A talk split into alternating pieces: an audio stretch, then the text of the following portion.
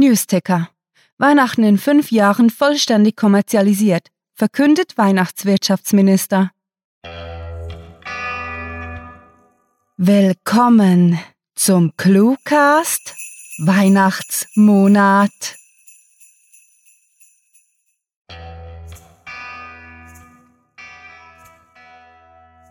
O Tannenbaum, o Tannenbaum, unsere Weihnachts-Specials sind ein Traum.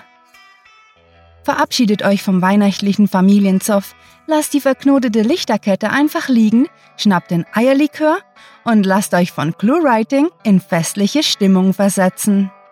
Wir entführen euch gleich zweimal ins Land der Weihnachtsgeschichten und hoffen, dass ihr dabei warme Füße behaltet und euer akustisches Geschenk genießt.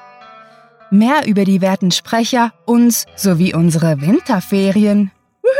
Winterferien! Erfahrt ihr wie üblich später, denn jetzt wünschen wir viel Spaß mit der Kurzgeschichte.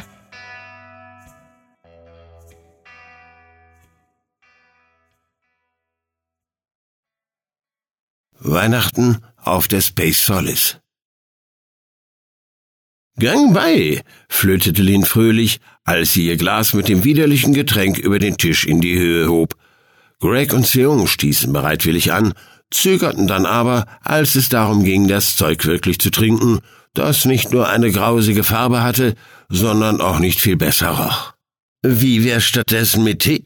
versuchte Sion vorsichtig vorzuschlagen und stellte sein Glas wieder auf den Tisch. Er hätte damit gerechnet, dass Lin ihn rügen würde. Immerhin war sie es gewesen, die mühsam aus den heruntergefallenen Früchten etwas gebraut hatte, das bloß entfernt an Wodka erinnerte. Doch zu Seungs Überraschung war es Greg, der beinahe befehlend blaffte, keine Rückzieher, trink! Die braungelbe Brühe roch wie Erbrochenes und schmeckte auch so.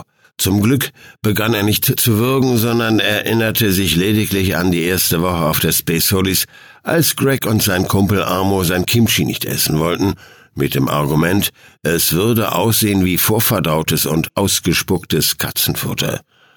Seung vermisste das hausgemachte Kimchi seiner Frau. Alles, was sie an Bord hatten, war abgepacktes Brot, ekliges Proteinpulver und das schrumplige Gemüse, das erst geerntet wurde, wenn es nicht mehr genügend Sauerstoff produzierte. Wenigstens hatten sie dafür genügend Atemluft.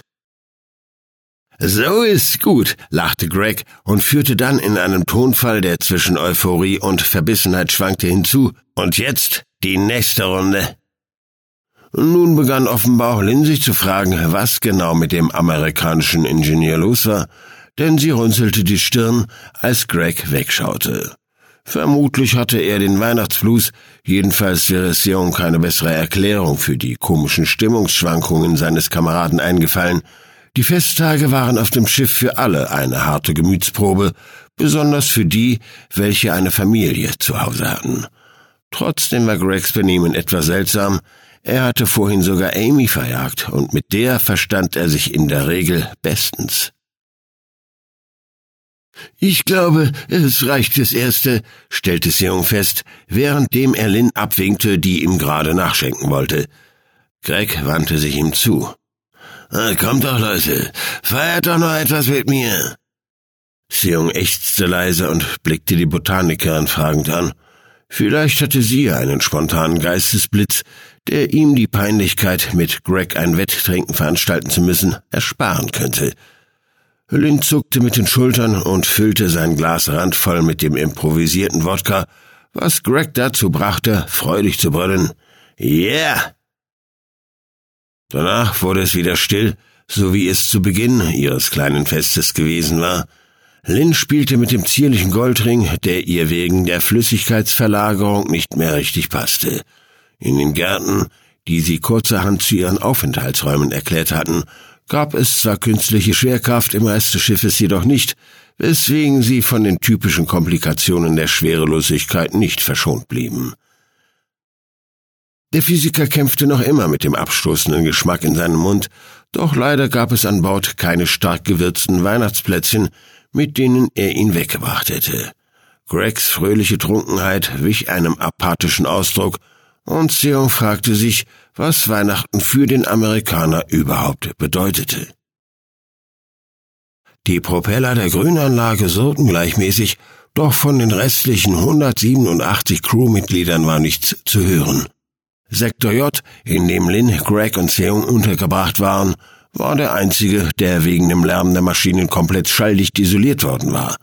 Er lag im hintersten Bereich der nadelartigen Space Solis, direkt vor dem Triebwerkswartungsraum, in dem Tag ein und Tag aus die Ionisierung der Stützmasse kontrolliert wurde. Sejong schüttelte den Kopf bei dem Gedanken an Tage, denn logischerweise gab es sowas auf der Space Solis nicht. Es gab bloß die langen, kaltweiß beleuchteten Gänge, Ruheräume, Labore und Gärten, die zur Kultivierung von Nahrungsmitteln und zur Photosynthese benutzt wurden und durch deren meterdicke Panzerglaskuppel die Sonne schien. Sie wurden in regelmäßigen Abständen verdunkelt, um einen Tagesrhythmus für die Pflanzen und die Crew zu simulieren, doch zumindest für den Koreaner funktionierte das nicht überzeugend genug. Sie waren vor exakt 334 Tagen aufgebrochen und hatten damit gut drei Viertel ihrer Reise zur Sonne hinter sich gebracht. Doch der riskanteste Teil ihrer Aufgabe stand der bunt zusammengewürfelten Crew erst noch bevor. Lynn war die einzige ihrer kleinen Tischgemeinschaft, die bereits vor der Mission der Space Solis im All gewesen war, allerdings nur für drei Wochen. Die 43-Jährige hatte zum Entwicklerteam der Sauerstoffakkus gehört und war wahrscheinlich die einzige Passagierin, die sich ihr Einfachticket zur Sonne vehement erstritten hatte. Lynn war hier, weil sie ihre Erfindung liebte und bei ihr sein wollte, bis zum bitteren Ende. Nur dafür hatte sie ihre Familie hinter sich gelassen und sich bereit erklärt, ein Teil dieser aussichtslosen Mission zu werden, nur dafür und für nichts anderes. Frohe Weihnachten, Jackie, prostete Greg mit geschlossenen Augen. Wahrscheinlich tat seine Frau zu Hause dasselbe. Die Wehmut auf dem Gesicht seines Kameraden zu sehen zermürbte Seon. Es war nicht sein Feiertag, und er hatte sich zuvor nie viele Gedanken darüber gemacht, was Weihnachten für Leute bedeutete, die mit diesem Fest aufgewachsen waren. Und obwohl er der Überzeugung war, dass man die Traditionen der anderen respektieren sollte, nahm er es dem Amerikaner doch ein wenig übel, dass er ihn mit seinem Heimweh an den eigenen Trennungsschmerz erinnerte. Anders als Lin hätte Seung jederzeit kehrt gemacht und nichts lieber getan, als dieses vermaledeite Schiff zu verlassen. Für ihn gab es keinen anderen Grund hier zu sein als die Hoffnung, dass er seine Mutter damit ein sorgenfreies Leben schenken konnte, und nach allem, was sie für ihn geopfert hatte, fühlte er sich dazu verpflichtet. Es war sicher nicht einfach gewesen, als Witwe und Mutter von drei Kindern jedes einzelne auf eine Universität zu schicken und sie nach alledem auch noch nach dem Abschluss zu unterstützen, weil nach dem Krieg Farmer und nicht Physiker benötigt worden waren. Deswegen hatte er die Space Solis erst auch als Geschenk des Himmels betrachtet, sie war gerade noch rechtzeitig gekommen, Damals hatte er aber auch die Hoffnung gehabt, dass die Mission tatsächlich fruchten würde, dass ihre Aussichten mehr als nur trübe Fantasien waren. Die wachsenden Schuldgefühle, weil er seine Mutter für ein zum Scheitern verurteiltes Abenteuer verlassen hatte, ignorierte er, mal mehr, mal weniger erfolgreich. Auf euch, ihr Sonnenhelden! Gregs typischer verschmitzter Ausdruck war zurückgekehrt, als er mit einer dramatischen Geste auf die beiden anderen deutete und sich dann den letzten Schluck in die Kehle schüttete. Auf dich, du Irrer, stimmte Lin in den Trinkspruch mit ein. Sie trank aus, rümpfte die Nase und meinte dann, schrecklich, was man aus verfaulten Kartoffeln machen kann. Du hast gut reden, immerhin hat der Vollidiot dich nicht dazu gezwungen, drei volle Gläser zu kippen. Hey, ich wollte dich aufheitern. Manchmal bist du ein undankbarer Bastardpark. Greg meinte das selbstverständlich nicht so. Er zeigte kaum je Ernsthaftigkeit, nicht einmal wenn die Kacke am Dampfen war, und das schloss den Vorfall mit der kaputten Sanitärschleuse mit ein. Bis heute wusste eigentlich niemand von ihnen, wie der untersetzte Ingenieur auf der Space Solis gelandet war. Er gehörte weder zu den Besten seines Fachs, noch war er physisch für die Raumfahrt geeignet gewesen. Es gab sogar Gerüchte, dass der Start nur wegen ihm hatte verschoben werden müssen, weil er den Abschlusstest nicht bestanden hatte. Nichtsdestotrotz war jeder, der mit ihm zusammenarbeitete, froh um den ulkigen Typen, der in keiner Situation seinen Humor zu verlieren schien. Naja, in fast keiner. Weihnachten war wohl die Ausnahme. Wie lange hat es eigentlich bei dir gedauert, bis du den Ausblick nicht mehr genossen hast? wollte Greg auf einmal wissen, deutete auf die Glaskuppel und sprach damit ein Tabu aus. Sicher, auf dem Schiff wurde oft über die Unmöglichkeit ihrer Mission gesprochen. Die Tatsache, dass sie als Pioniere im Projekt Dyson-Sphäre kaum mehr waren als Versuchskaninchen, die zur allgemeinen Beruhigung der Weltbevölkerung zur Sonne geschickt worden waren. Selbst darüber, dass die Mission mit hoher Wahrscheinlichkeit nie gelingen würde und eine Rückkehr auf die Erde nicht geplant war, wurde offen gesprochen. Aber keiner, wirklich keiner, lästerte über die Aussicht unter der Kuppel. Ja, spinnst du, begann Seung sichtlich aufgebracht, das ist ja wohl das einzig Gute hier. Er meinte es so oder wollte es zumindest glauben. Lin hingegen hatte keine Lust darauf, ihre wahren Gedanken zurückzuhalten und erwiderte kühl, nach 98 Tagen, so ziemlich genau in dem Moment, als sie die Venus passiert hatten. Mit einem tiefen Seufzer erhob sie sich, stemmte ihre Hände in die Hüften und drehte sich von den beiden Männern weg, so dass sie durch das beschichtete Glas direkt auf den orange glühenden Feuerball blicken konnte. Für einige Zeit herrschte Schweigen unter den dreien, während sie ihren eigenen Gedanken nachhingen. Schließlich unterbrach Seong die Stille, als sie ihm unangenehm wurde. Aber wo liegt eigentlich dein Problem, Greg? Es ist Weihnachten und du schwebst näher an einem Stern als jemals ein Mensch zuvor. Siehst du die Sonne, wie sie noch niemand gesehen hat? Sollte dich das nicht glücklich stimmen? Mag sein, murmelte Greg zur Antwort. Sion hätte gerne angefügt, dass es sich dabei um einen sterbenden Stern handelte, hielt aber rücksichtsvoll die Klappe und goss sich den letzten Rest der braungelben Flüssigkeit ein. Das war das Weihnachtsspecial Weihnachten auf der Space Solis, geschrieben von Rachel und Sarah. Vor euch gelesen hat Werner Wilkening. Diese Geschichte erschien erstmals im Adventskalender der Seite bücherstadtkurier.com. Heute wollen wir euch zum zweitletzten Mal in diesem Jahr verabschieden.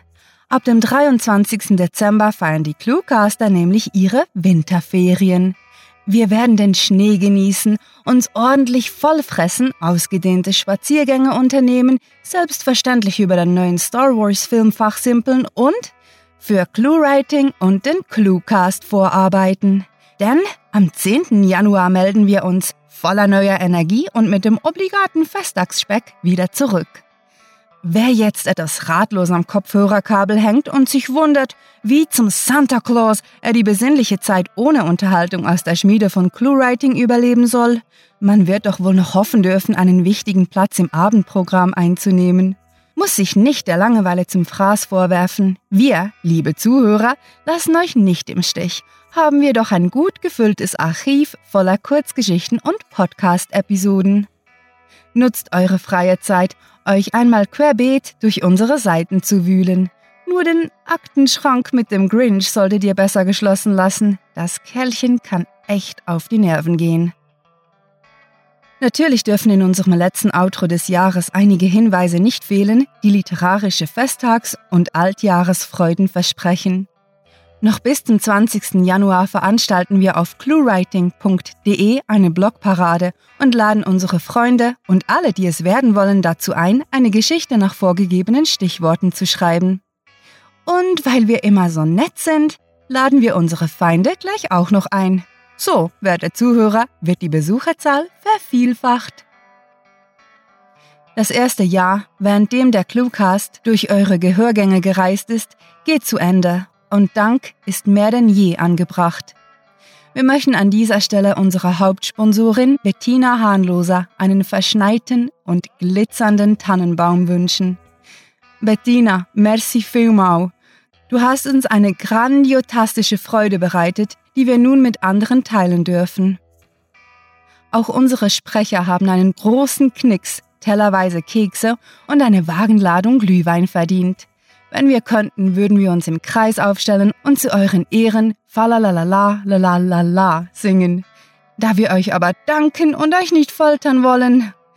Danke, Leute, echt jetzt. Dankeschön, dass ihr mit uns so viel Unsinn anstellt. Besucht diese Helden des Cluecasts auch auf ihren Seiten und vergesst nicht, dem glockenhellen Klang ihrer Stimmen zu folgen.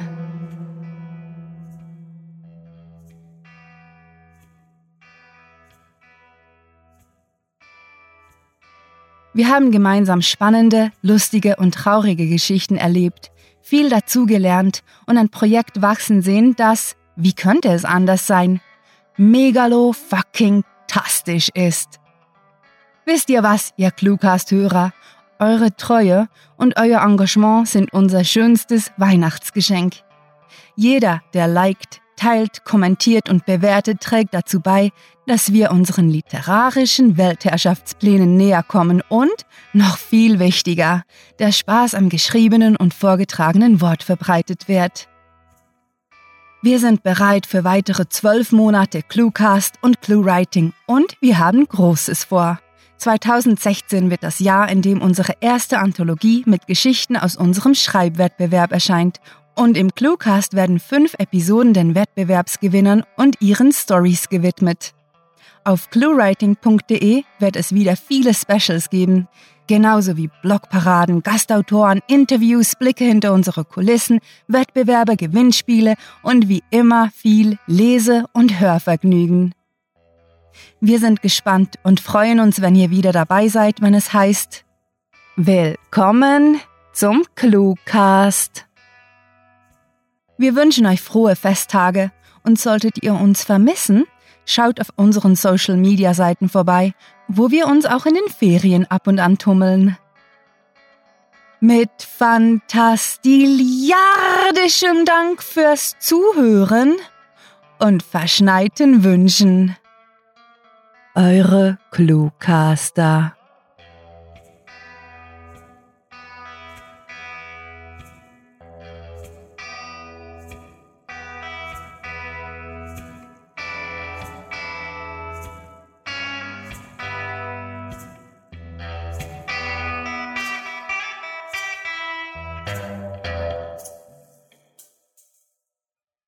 Wie viele Beine braucht ein Tisch, um zu gehen?